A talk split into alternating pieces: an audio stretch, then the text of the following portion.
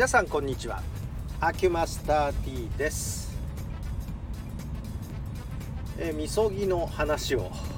昨日あげましたけどまだみそぎの最中なんですが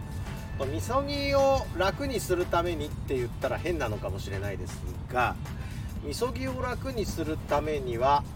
それなりの処置が必要です。もちろんものすごくひどい時は薬を使った方がいいに決まってます、えー、痛み止めは別に悪いことではありません。あの苦痛を生むことで全くいい方向に行くとは限らないのです。だから痛みを和らげるということはいいことなんですが、えー、そこで一つ私自身というか、えーと、知ってる人はやれるっていうことなんですけれども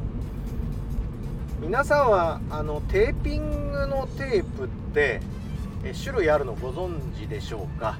えーと、色は各社によって違うんですがいわゆるホワイトテープとキネシオテープっていうのがあるんですね。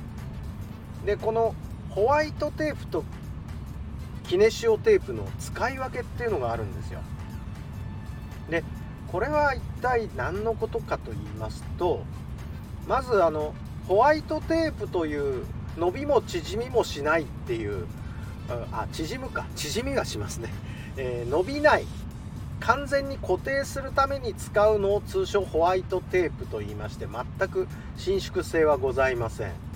でこれで、あのー、捻挫とかねすごい強い外傷の時に完全に関節を固定するために使うこれがホワイトテープでございますがキネシオテープって一体何すんのっていうのがね今一つ皆さん知らないで、えー、使い方も間違っててっていうケースがあるのでお話ししておきます。えっ、ー、とまず私がやってるというか私が今ね膝に水溜まってるところにやってるテーピングは、えキネシオテープなんですがテクニック的にはこれ除圧テーピングというテーピングでしてここの幹部の非常にこう腫れてパンパンになって圧力が上がっている状態のところ圧を下げることによって苦痛を和らげようと。これが除圧テーピングのテクニックなんですね。で除圧テーピングというのはキネシオテープを主に使います。で非常に圧を下げたい場合はスリットを入れたりして圧力をもうちょっと弱くするっていう形にするんですがえー、ビジュアル的に示せればよくわかるんですけれどもビジュアルが示せないのでポッドキャストなもんですからそれで、えー、ちょっとポッドキャストで説明させていただくとまずねキネシオテープって何するためにあるのかっていうと固定じゃなくて除圧が主なあの役割なんですね。の除圧をするためには圧力を抜くっていうことに特化しなきゃいけないのでじゃあ貼る時にです。よ引っ張って貼るか。そのまんまの長さでそのまんま置くように貼るか。さあどっちでしょうっていうことなんですが除圧したいわけですからあのピーンと貼ると圧は上がる方向に向きますよね当然。ですから除圧テーピングの役割をさせる時はあの引っ張らないでそのテープの長さのまんま伸縮しますんでね。伸ばして貼るんじゃなくて、えー、これを緩く貼るんですね。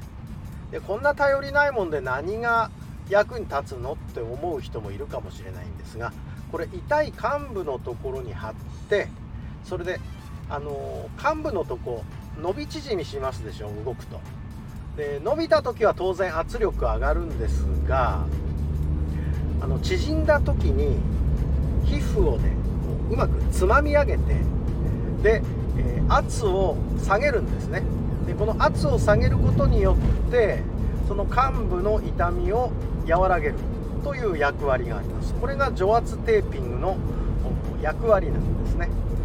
でこういう除圧テーピングっていうテクニックを知らなかったらこうテープつい固定に使っちゃうんですけどこれを固定に使うのは非常にもったいない話でして。固定したいんならホワイトテープでやればいいわけです。だからそのテープの TPO っていうのがありますからその、まあ、やり方習うのが一番いいんですが、えー、習えないんだったらまあ、この私がお話ししているこの要素だけ覚えておいていただけたらいいんだと思います。でちなみにですけどもどっちの使用頻度が多いのかということですがあの間違いなくキネシオテーピングの方が使用頻度は高いです。じゃあどうしてかというと非常にこう固定する場面っていうのは急性疾患で完全固定ですから完全固定するんだったら、まあ、テーピングっていう手もあるけど、あのー、シーネで固めちゃう。あシーネわかんないですね。専門用語ですね、えっと、石膏とかでねこう固めてしまえばその部分は完全に動かないわけですからそういう方法を取った方が良かったりするしそんなにじゃあみんな怪我するかってそんなに怪我しないでしょ。そんな深刻な固定しなきゃいけないような。だからまあどっちかっていうとキネシオテープの方を使う頻度の方が高いですね。ということでございます。今日はホワイトテープとキネシオテープ使い分けしましょうねっていうお話でした。ありがとうございました。